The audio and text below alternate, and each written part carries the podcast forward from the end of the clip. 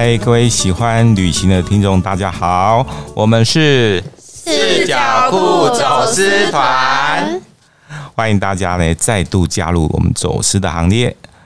那我们是走跳世界的私房捷径，一起来跨越人生边界，用不同的视角探索世界哦。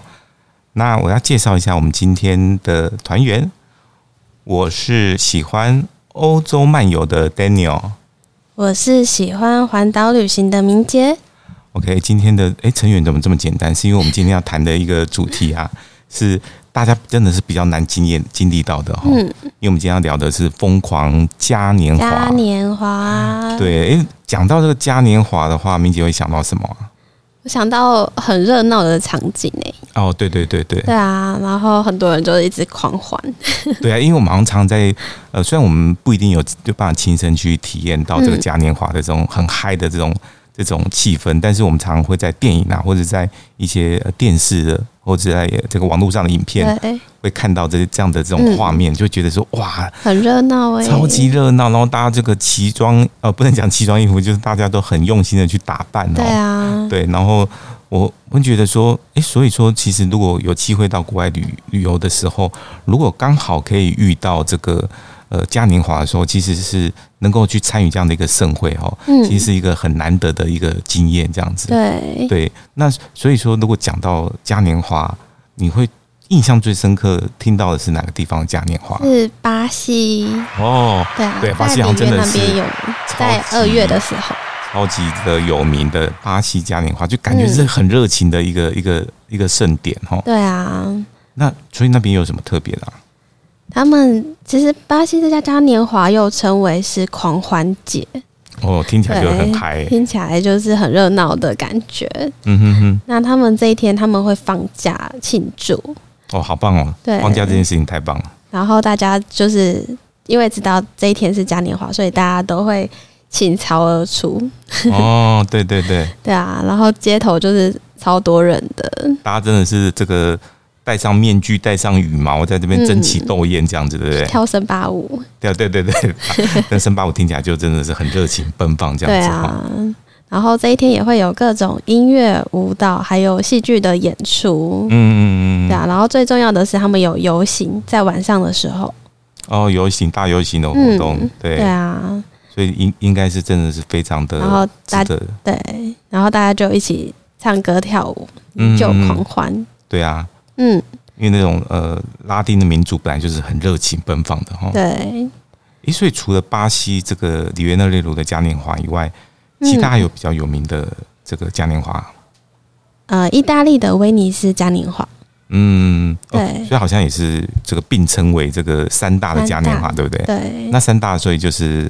巴西嘉年华，然后威尼斯嘉年华跟法国尼斯嘉年华。哦，结果出现了两个尼斯，嗯，一个是尼斯，一个是威尼斯。对、哦，对，这个三大嘉年华，嗯，对，所以其实这个呃，刚刚有讲到说，诶，这个旅人如果出国旅游的时候，刚好这个碰到这个嘉年华的时候，诶，其实真的是。呃，如果有机会可以参与，真的是很棒哈。对啊，而且他们三个呃嘉年华的日期还蛮接近的，对。他们都是在二月到三月这个期间。哦，所以大概就是、啊、呃我们这边的寒假过后的感觉这样子。嗯、可能因为刚好天气也比较没有那么没有那么冷了哈。嗯嗯，对。然后又刚好太阳，好像那时候太阳就会比较温暖，所以刚好是一个很值得让大家出来的。一个天气，没错。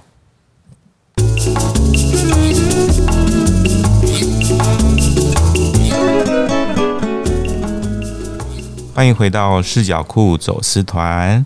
我们刚刚聊到这个三大嘉年华嘛，吼，其实这个不管是巴西、威尼斯跟尼斯嘉年华，其实它都有非常悠久的历史。嗯，对，像巴西好像就有有大概三百年左右了，吼。其实他们都是历史非常非常悠久的。很有这个传统的这个嘉年华，所以他才会这么样的知名，跟被大家所认识到这样子。那我其实很可惜，我没有机会到这个巴西去过。那我，但是我对这个威尼斯跟尼斯这两个嘉年华关注非常非常的久。嗯，就是我其实呃，几乎每年大概二月我都会出差到这个欧洲去。哦，是刚好有机会出差吗？对，几乎每年都会去，哦、所以我就会盯着他的那个日期，想说，哎、欸，我可不可以刚好顺路去安排到去参观威尼斯嘉年华，或者是尼斯嘉年华？嗯、对，然后，但是我待会会分享尼斯嘉年华，所以我前几年有真的有去到，但是威尼斯嘉年华其实我一直没有机会去到，因为它其实真的，呃。就是在这个嘉年华的期间，其实它的饭店非常非常的难订哦，就有点像是垦丁的音乐会。对，你只要遇到这种大的庆典，就很难订，一房难求。再加上因为大家知道威尼斯是一个水都嘛，哈，所以它其实上面没有很大型的这种饭店，也就是说，它平常的这种订，我我记得印象很深刻，是我第一次去威尼斯的时候，刚好遇到复活节，所以我第一次遇去威尼斯的时候。我记得我在现场，因为我没有事先订，因为那时候是当一个背包客嘛，嗯、所以我没有事先订饭店那个旅宿这样子。然后我其实到现场去，呃，场就是到了现场去订，到很多这个不同的呃青旅或者旅宿去订，然后发现一位难求。然后所以那天很我很尴尬的，就是很狼狈的是，我记得我拿着行李箱。呃，逛那个威尼斯逛了一整天，当天晚上就离开了威尼斯，因为我没有地方住。哇，所以真的很惨。我印象非常深刻，然后我甚至连那个行李箱我都懒得去寄，因为我就拉着一个小小的行李箱就去玩了一整，呃，大概其实就是一个白天而已。然后晚上当天订在火车站订的这个夜车，就离开威尼斯。那我就告诉自己，我以后一定要再回到威尼斯。那有再回去过？有有有，我后来有回到威尼斯，因为我觉得太不过瘾了。觉得那次去刚好遇到很倒霉，刚好遇到复活节，可是我那时候更不知道是什么是复活节啊。对，好像是大概是在四月底的那段时间嘛，哈，没错。对，然后然后那时候真的发现那那一阵子那段时间，就欧洲观光客全部都涌进了威尼斯哦，因为它是春天到夏天的天气变好的。然后刚好有一个假期嘛，嗯，所以超多观光客都去威尼斯，本来就是一个观光圣地，对对。然后刚好你跟大家碰到那个好死不死遇到的那个假期，然后跟大家强碰到，所以特别多人，特别多人，完全我后来就放弃。住在那边的这个念头，这样子，所以我后来，所以对于威尼斯嘉年华，我其实有点心有余悸，就是我很怕又发生同样的事情。然后拿着行李箱，对，然后可能当天没地方睡，就只能待一一天这样。然后我可以想象，连复活节都人都那么多，然后我看到那种呃，像有一些 YouTube 影片或是电视上的这种呃，每次在报道这个威尼斯。嘉年华的时候就发现，哇，人都超多的，因为大家大家知道那个画面，就大家都会戴着那个面具嘛，哈，对。那其实其实威尼斯嘉年华，我觉得我很想去参加的，很特别，是因为它其实也出现在很多的电影的电影的场景里面，很经典诶，非常非常经典。那大家戴上面具，因为它其实最早是源自于大大约在十二世纪，所以是超级久的以前的事情。那你会发现说，在欧洲很多的这个庆典。他为什么会后来留下这样的传统？他大概都基于几种原因。第一个就是打胜仗啊，好像对，很值得庆祝。威尼斯嘉年华就是因为他庆祝他战胜的邻国。嗯，哦，那这个另外一种就是呃，他们打败了瘟疫，就是以前的那个年代。对对对，所以他们可能瘟疫一发生，他们会死掉了，说明百分之三十的人口或什么的。对，所以他就呃，就是说他通常会感谢这个呃，就是。这个上帝的恩典哈，这就是他们有他们的宗教信仰，所以他们就会举办这种很盛大的庆典哈。那这这是这也是一种很经典的那个值得庆祝的一个事情。对啊，对，所以通常都是因为这样子，所以他们会举办这个所谓的嘉年华的庆典活动哦，然后就越举办越盛大。那这个威尼斯嘉年华，其实大家平常去威尼斯一定会买，一定会去，很多人会去买那个东西，就是面具。面具。对对对，那所以他面具呃。有一个很特殊的意义，就是在威尼斯嘉年华的期间，所有的人因为戴上面具，所以怎么样？所以没有阶级的分别。因为我不知道我是你是贵族或是平民，就也不知道对方是谁，不知道对方是谁，所以他其实是一个有很特殊的意思，说，诶，我们大家来戴上面具，然后身穿这个华服，然后戴上的造型各异的面具以后，大家都可以一同来，没有分阶级的去享受这个很欢乐的时光，这样子。所以这是一个很有特殊意义的事情。那通常每一年，每一年他们都会威尼斯嘉年华都会涌进上百万的人潮。哇，那真的很多哎！以他们的这个观光的这个能量能来讲，其实是没办法支撑那么多，所以大家如果要去的话，一定要记得先订好这个旅店，嗯，很重要，非常非常重要，不然就会像我那时候，当然我不是为了威尼斯嘉年华去，但是我是在复活节的时候刚好去的时候遇到，哇，真的是没有地方住的这种窘境，这样子，对，然后所以刚刚有讲到，诶，我有唯一这个三大嘉年华，我有收集到一个，就是在尼斯的嘉年华，哦，太好了，对，然后其实那时候。遇到这个东西，而且有订到饭店的时候，超其实超兴奋的。嗯，那其实那一年我一样是到巴塞隆拿去出差，然后我就注意到，发现那个日期刚好跟尼斯嘉年华非常的接近。哦，对，所以我就是在呃，等于是把自己的出差行程跟这个个人旅行的行程把它接在一起啊。然后大家知道，你知道尼斯在什么地方吗？在法国，对，它在法国南边，这样子呃很有名的叫做蔚蓝海岸的的这个地方，靠着地中海的这个沿岸，这样子听起来就很漂亮，非常漂亮的。就是平常你不是去看嘉年华，其实这个所谓的未来海岸也是很值得去旅行的一个地方。嗯，好，那那这个其实尼斯嘉年华它很有趣，是呃，他会遇到，他会同时遇到一个节，就是在他们隔壁有一个城镇。哦，会举办的这个盲通柠檬节，柠檬节，对，这个他们有翻作盲盲通啊，或者是这个什么，诶，盲通或者是慢顿哈，就他们有这个不同的这种翻译法哈。那反正它这个它这个柠檬节哦，呃，我其实对这个芒通柠檬节比尼斯嘉年华的印象还深刻啊？为什么？对，其实它是一个很特别的是，它是一个很充满的呃气味的一个节庆。啊，对，柠檬节就闻到酸酸的味道。没错，你会在空气中完全呃沉浸在一个柠檬，它其实不止柠檬，它是柑橘类都有，所以柠檬啊、橘子、柑橘类的的这种水果都有。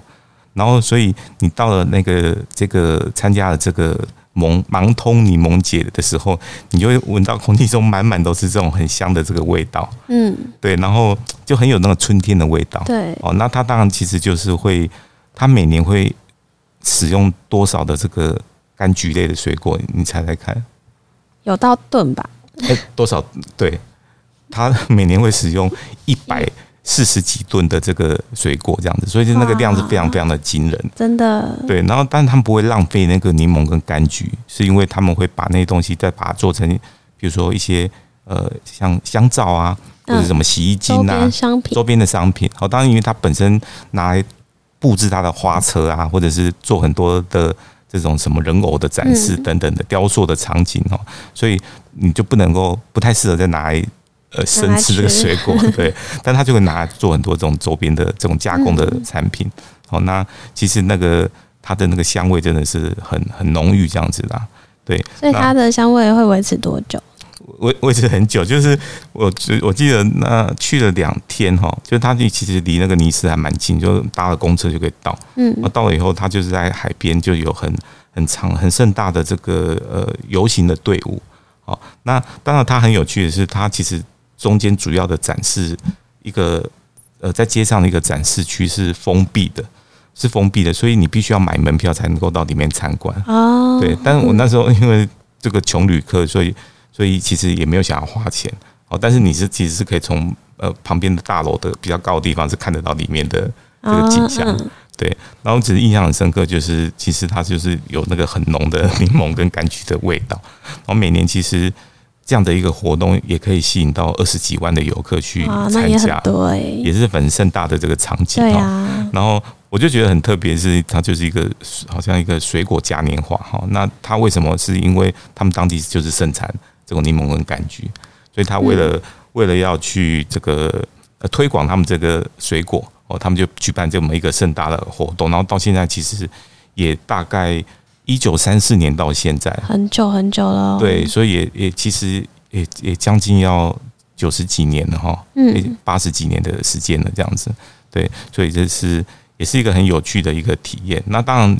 本身尼斯嘉年华也是一个很热闹的，就是很多这种大型的，像是人偶啊，什么游行花车，然后就会出现在尼斯。它不是一个很大的呃呃城市哦，但是它是一个算是比较中型的这个城市。好，这街道就是市区也没有到很大，所以你可以用走路的方式去去参观它的这个游行队伍，然后很多像呃，甚至有很多这种呃游乐设施等等之类的。然后那在晚上的时候，大家就会市民啊，或者是旅客就会很嗨的在这个呃，搭在这个街道上，就是喝酒啊，然后聊天，然后他们也不会分。我记得那边拍照的时候，就是他们外国人，就是当地的法国人，就会很跑来。他其实不认识我们，他就会跑来乱我们，就是 乱录 乱录就对了。拍照乱录，对对，他就要要么就是帮我们拍，或者他会跟着我们一起拍，都他们会打扮的很这个奇装异服，很特别的服装，就他们会觉得很很好玩。就是你们东方人跑来参加我们的这边的节庆活动，对，就像我们在这边的可能妈祖绕境看到外国人一样的这种兴奋，哦，也会想帮他们拍照。对对对，就大概是那种感觉。所以这个是呃。分享一下，说唯一收集到的三大嘉年华当中的尼斯嘉年华的一些经验，这样子。那我们稍后回来要来聊聊其他地方的嘉年华哦。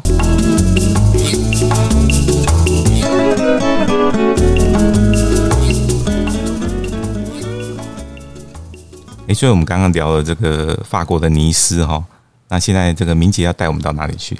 现在我们要出发到墨西哥，赞哦！哎，墨西哥有什么特别的节庆啊？墨西哥在每一年的十一月一号到二号会有为期两天的亡灵节。哎呦，亡灵节听起来好像有一点点恐怖哦。对啊，是是那种感觉的吗？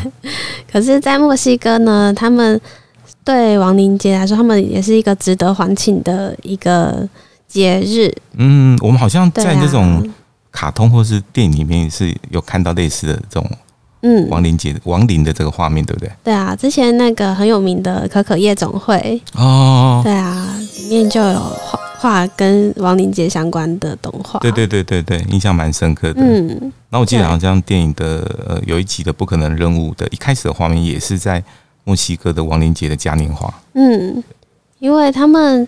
当地的人觉得哀悼死者是对他们不尊敬的事情，所以他们觉得死亡是生命的延续自然阶段。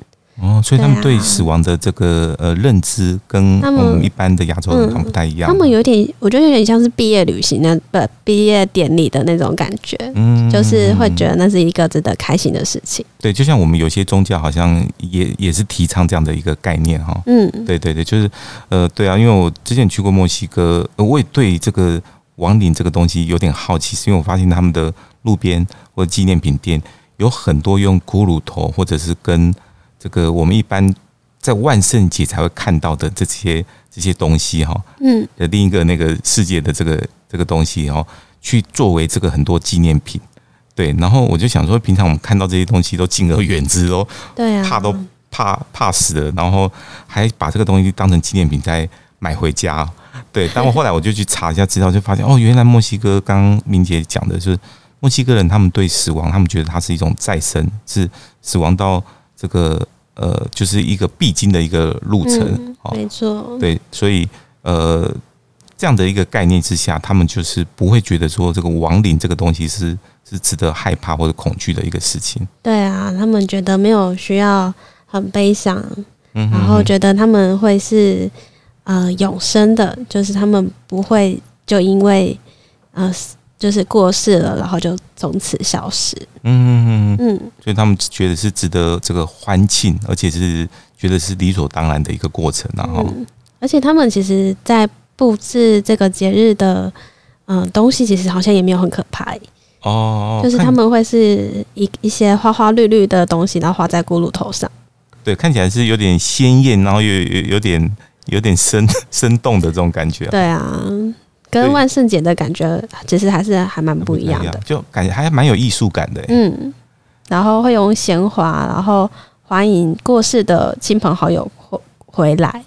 哦，这样子哈，嗯、对啊，所以难怪这个亡灵节这个呃活这个节庆，它其实是被联合国教科文组织列为是人类的这个无形文化资产哈。嗯，它其实是一个。哦，就是充满了音乐啊、艺术跟甚至美食哈，甚至对生命的热爱。对，我觉得生命的热爱这件事情还蛮重要的。嗯，哦，所以虽然看起来的意象是一个骷髅头，看起来有点恐怖哦，但是其实你去体验它对于这个生跟死的一种呃不同的这种体悟，其实是还蛮值得大家去用不同的这个角度去用不同视角去探索世界，对不对？没错，又呼应到我们这个丰富精彩的内容。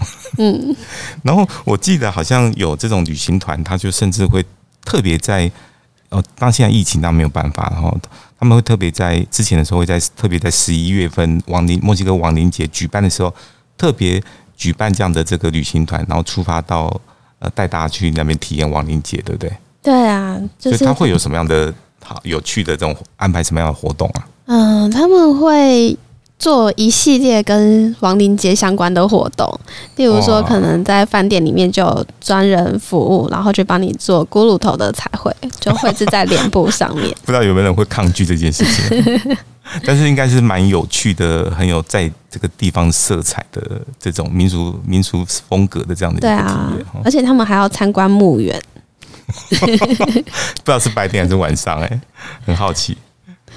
应该都还蛮丰富的，蛮丰富的哦。那、嗯、还还有什么样的活动啊？他们还有呃当地很知名的城乡亡灵面包哦。原来面包还有跟亡灵也可以扯到扯上边呢。对啊，就是他们是他们的传统食物哦。对，好有趣哦，做成骷髅头的形状。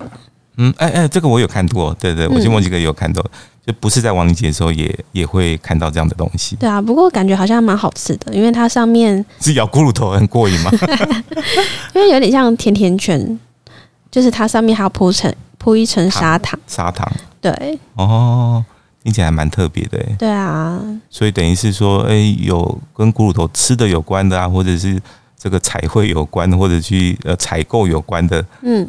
等等哦，甚至去逛他们墓园，对，就感觉是很丰富一系列的跟这个亡灵骷髅头有关的一个活动，对不对？对啊，哎、欸，所以我觉得，哎、欸，这个还蛮有趣的，蛮值得。如果有以后有机会的话，真的还蛮想去看一看的。嗯，对，所以这个是有关墨西哥亡灵节的部分。虽然它不是相对来说没有像刚刚讲的三大嘉年华那么有名，嗯，但它其实是一个很有这个在地色彩的一个。特色的一个呃，跟宗教有关的一个庆典的活动，这样子。没错。对，好，那我们稍后回来要来聊一聊，我们待会会到什么地方呢？我们待会要到旧金山哦。好，我们待会到旧金山看看旧金山有什么样的特别的这个节庆活动。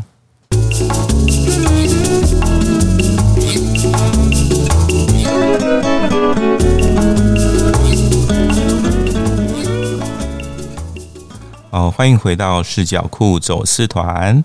那我们刚刚从墨西哥，我们现在到哪里？我们刚刚有提示一下，要到旧金山。诶，所以明姐，你对旧金山的印象怎么样？就是印印象中对这个城市的认知是觉得，嗯，旧金山感觉很常在电影里面出现。诶，真的，它其实有很多很经典的画面，像那个叮叮车啊，嗯，然后。呃，像什么渔人码头啊，对啊，然后还有很多呃壁画，他们有很多有名的这个壁画，嗯，那其实呃，旧金山我是觉得是一个还蛮值得去探访的这个城市，也经常出现在电影里面，然后对对，是一个很有代表性的一个美国的一个西岸的一个城市。那我记得有一次我去旧金山出差的时候，然后呃，一样跟刚刚在研究那个呃尼斯嘉年华一样，就是我在出差。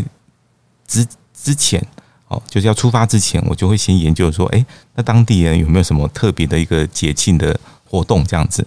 结果，哎，那时候我刚好是在五月份的五月份的第三个礼拜出发，哦，然后其实那时候我就查到一个活动，是每年的五月的第三个礼拜天，那旧金山它会举办一个，就是现在很有名的类似马拉松的这种长跑的活动，哦，叫做 Back to Blackers。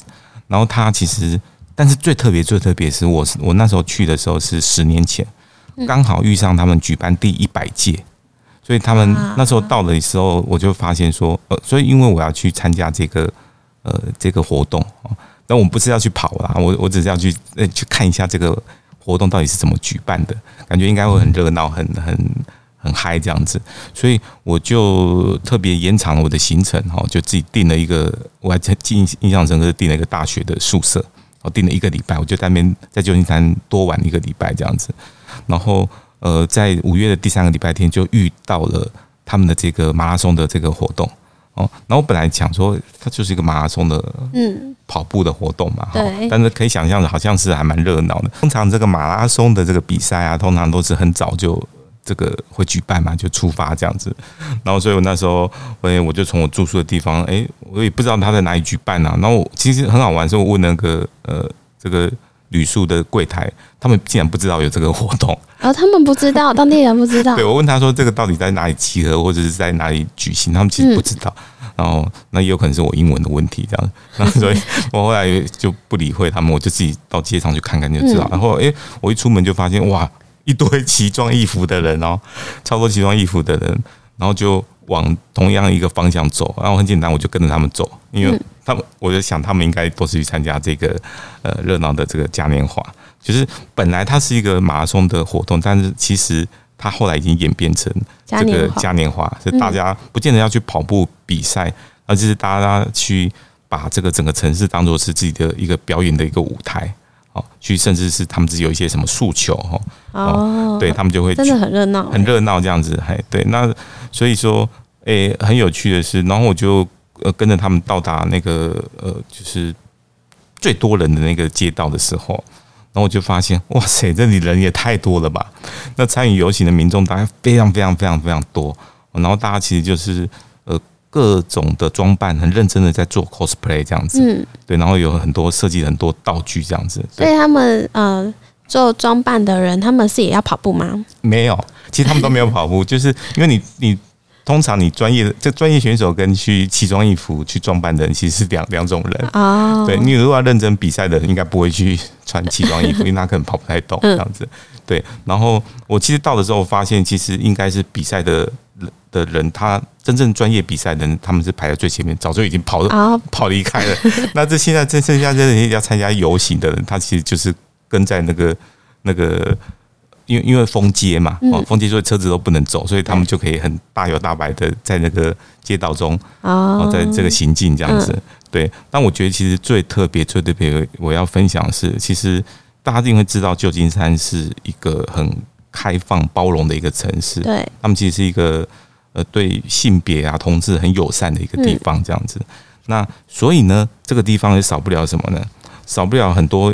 想要用自己的身体为诉求，然后去做一些呃呃展现自己或者是表达自己意见的这样的一个人，嗯，所以讲了这么多的铺陈，其实是要讲说里面就很多裸体的人哦，就是不同的年纪，然后男男女女哈，嗯，然后可能一个人的或者是很多人的，很多就是很多人都真的是裸体，他们很自由，他们真的很自由，他们一点都不在意别人的眼光这样子，然后甚至。他们看到我，呃，其实旧金山的华人还算多了哈，但这可能我看起来比较像观光客。他们看到我在参与在那个这个队伍当中的时候，在拍照的时候，嗯，他们就会很热情的，就可能会脱掉衣服让我拍照或什么的。哦，他们不会扭扭捏捏，完全没有扭捏的这种这种感觉，这样子，他们就会觉得说很开心被你拍照。对对对对，因为因为大家都奇装异服啊，所以你会选择拍照对象，一定是你觉得他够特别，嗯。当然，因为我不会，我会基本上我们会不好意思去拍裸体的人，嗯，对，不管是男生女生，我们都不好意思去拍嘛，哈。但是我们会拍一些就是这个整个造型啊，这个装扮会比较特别的人这样子，对。然后有些这个让我觉得很有趣啊，因为我我印象中很深刻的是，我我就跟着这队伍走了非常非常久，然后就在那边拍照，然后我就观察到说，其实有一有一个呃有一个韩国的男生。然后他从头到尾，他是他也是都就是全身都没穿，嗯，哦，就是这个裸体这样子哈。然后他还很特别，是他就拿了一个类似 GoPro 的东西，全程去拍摄别人怎么去看他的那个画面这样子。哦，对，那他好像他应该是类似留学生，所以他我看他会用不错的英文跟一些呃其他的民众啊在聊天或者互动这样子。因为大家看他一个东方的男生，因为通常西方的。男男女女会比较大方，对啊，对，但他看到一个东方的，而且他是一个人，他不是一群人这样子，他是一个人这样子走哦，然后大家会觉得还蛮特别，会跟他加油打气，嗯，对对对，很像行为艺术，哎，对对对，他就把它当做自己当做一个行为艺术这样的去、嗯、去展现自己的这个一些一些想法这样子，对，所以我就觉得那是一个很特别很特别的这个呃一个体验哈。那在那个嘉年华期间呢，所有的这个路边的。就是平常那种酒吧都晚上才会开嘛，哈。对啊。他们都会早上一大早就配合这个游行的活动，从早喝到晚。对，他们就会很早就开放这样子，都提早营业，就是早上就营业这样子。然后所以很多人不是跟着游行，可是他们就会到啊一家咖啡厅或者是这种酒吧，然后也是一样裸体或者是奇装异衣服的，在那边很嗨的跟大家。这个开趴这样子，然后他们可能是在楼顶，他们就会跟游行经过的游行队伍在那边做互动这样子。哦，say hello。对对对，是这样子，就就很嗨。那我觉得，对我对这个裸体嘉年华这件事情是觉得，觉得真的是一个令令我这个算是大开眼界的。对对对，然后等于是，其实是重点就是看到了这座城市很很真实而且很坦然的这个生命力这样子。嗯，真的很坦然。非常坦然，对，就是坦诚相见的坦然这样子。嗯，对，所以这个日本的其实有很多的这个祭典啊，我觉得他们日本有一点做得很好的是说，他们把这种呃传统的这个文化或者这种结晶，就是传承的非常的好。所以他们其实，在不同不同的地方，这个大城市、小乡镇，他们都会把这个几百年前的这种呃。跟很多是跟宗教有关的这种祭典哈，去把它呃一直流传下来，到现在都还在举办这样子。嗯，所以我如果去日本的不同地方，我我也一样，就是会查一下当地刚好会不会遇到，其实还蛮容易遇到他们的祭典，因为他们一年都会有很多。他们好像很爱举办祭典，他们超级爱举办的，对。然后呃，譬如说，当你说小地方，呃，也有一些不同特色的。那比较大的地方，譬如说像京都，哦，是他们这个。呃，历史很悠久的这个古都嘛，哈、嗯。那我自己非常爱的京都，那京都它其实就有三大祭祭典哈，其中包括像五月的有一个魁祭，然后七月有一个支援祭，然后在十月二十二号有一个时代祭。你知道我为什么记得这么清楚？十月二十二号吗？你的生日吗？对，因为这天是我的生日，所以我有一次很幸运的是，刚好在我的生日的时候，跟我几位同事一起到京都去。然后我就查到说，竟然在我的生日有为我举办啊，没有为我举办，竟然有举办这样的一个时代祭，那我就觉得很酷。而且你一听一听到时代祭，你就知道说，它一定是从这个古代到现在哈，去去整个去把他们这个历史的这些呃历代的这种服饰啊，都把它展现出来。嗯，所以我就很兴奋。所以有一天，我们当然这个所有人的这个其他地方都不去，我们就是要去参观这个时代祭。然后时代祭他就从早上会从这个他们的这个京都御苑出发，哦，然后下午经过好几个小时很漫长的这个队伍，哦，他们那个队伍大概会绵延大概两两三公里之类的，哦，然后下午他们就会到达这个平安神宫，哦，所以呃这段时间你就可以去看他们的这个呃队伍，其实很有趣，就他们这个，然后你会发现说，哎呀，道路两旁哦都是可以说是万头钻动，大家会有被限。绑住这样子，可是你可以在外面都看得很清楚，那个游行的队伍非常非常多人。然后它很特别，就是就是说，他会把这个从八世纪第八世纪到十九世纪，这等于是一千两百年哈，从近代到古代哈，然后从明治维新时代一直呃把时光一直推到以前的江户时代啊、战国时代啊，然后这个镰仓时代等等的哈，这个时代的这些。等于是他们那时代的那个这个服饰，或者是各种的什么兵力的展现，这样子，对，很很有趣。然后你会看到有些大将军就会骑在那个呃马的上面哈，然后身上会配着那个武士刀或者弓箭，但是他们会拿着手机在讲电话，会在联系一些事情，这样子。然后，然后女生当然就是我们常会看到涂的很白的这个，就是浓呃浓妆艳抹，然后穿着和服。的这个女生啊，他们就会坐在那个马车上哦，然后后面还有跟着一些呃武士啊，哈，或者一些爱妃等等的，我觉得很有趣的，就是你会看到很多不同的时代的乐器啊、兵器啊，然后车不同的车种啊、服装等等的，但真的是他就是把这个古古。这个古都一千两百年的风华全部展现出来，这样子，嗯，对，然后我们就在那边拍照，就觉得哇，拍的好兴奋，因为觉得很特别。虽然我们对日本的，我自己对日本历史其实不是很了解，这样子，对我只是觉得说，哎，都还蛮特别，有些看起来这个穿着这个奇装异服，感觉很像布袋戏的人这样子，对，然后有些看起来就像我们一般对这个所谓艺妓的这种认识，好像打扮的像艺妓这样，其实我们不不太知道他是谁是谁。好，然后有些会拿着这个什么油纸伞啊，或者是就这种传统的这种伞啊，然后整个整个画面感觉起来就是跟这种京都的古都的氛围是非常的搭配的天衣无缝这样子，对，感觉就超适合拍很多照片。对，这个真的是。就是我们的把那个照片，把那个相机里面的记忆体都全部都杀光了，这样子。对，所以它它是一个我印象非常深刻，尤其是那一天刚好是我的生日哈。嗯，对，所以所以我对这个时代记，京都的时代记印象非常非常的深刻，也很期待说下一次有机会可以再再出发，再去参观一下这个。对，我以为你要祝我生日快乐。对啊，到时候不要帮我买生日蛋糕哦，因为我可能在京都了这样子。对，然后我们今天的节目就要进入尾声喽。嗯，感谢大家今天的收听。如果你也有特别令人难忘的旅游经验，欢迎大家用 Google、脸书、IG 搜寻酷旅行留言给我们哦，让我们有机会可以在节目当中分享你在旅游中发生有趣的故事哦。是哦，所以我们现在要跟大家说拜拜，我们下礼拜五的下午五点见哦，拜拜，拜拜，不要忘记订阅我们的频道，不要忘了祝福我生日快乐哦。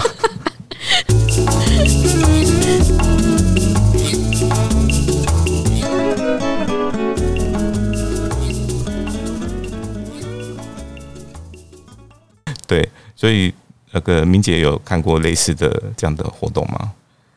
嗯，我是没有啦，但是也有看过很多人的裸体，就在健身。这你是要爆掉什么东西？没有啊，说在健身房里面。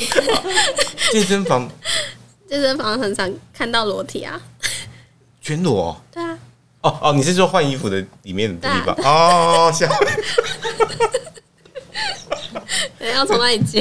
没，这个简单花絮哦。我没有，我只是看过很多人的裸体。